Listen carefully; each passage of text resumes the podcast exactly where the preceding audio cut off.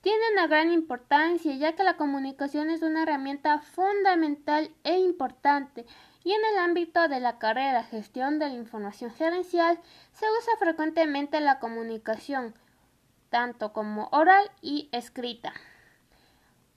En las oficinas, empresas, departamentos administrativos, la que es más usada es la comunicación oral, ya que con el simple hecho de saludarse o despedirse ya se está usando la comunicación oral. Pero también esta transmite a otra persona eh, como información, ideas, sentimientos, emociones, creencias, opiniones, actitudes, propuestas, entre otros más. Conocido como un mensaje y para que la comunicación oral tenga un lugar, por lo menos debe haber dos personas involucradas que realicen alternativamente el papel de emisor y receptor.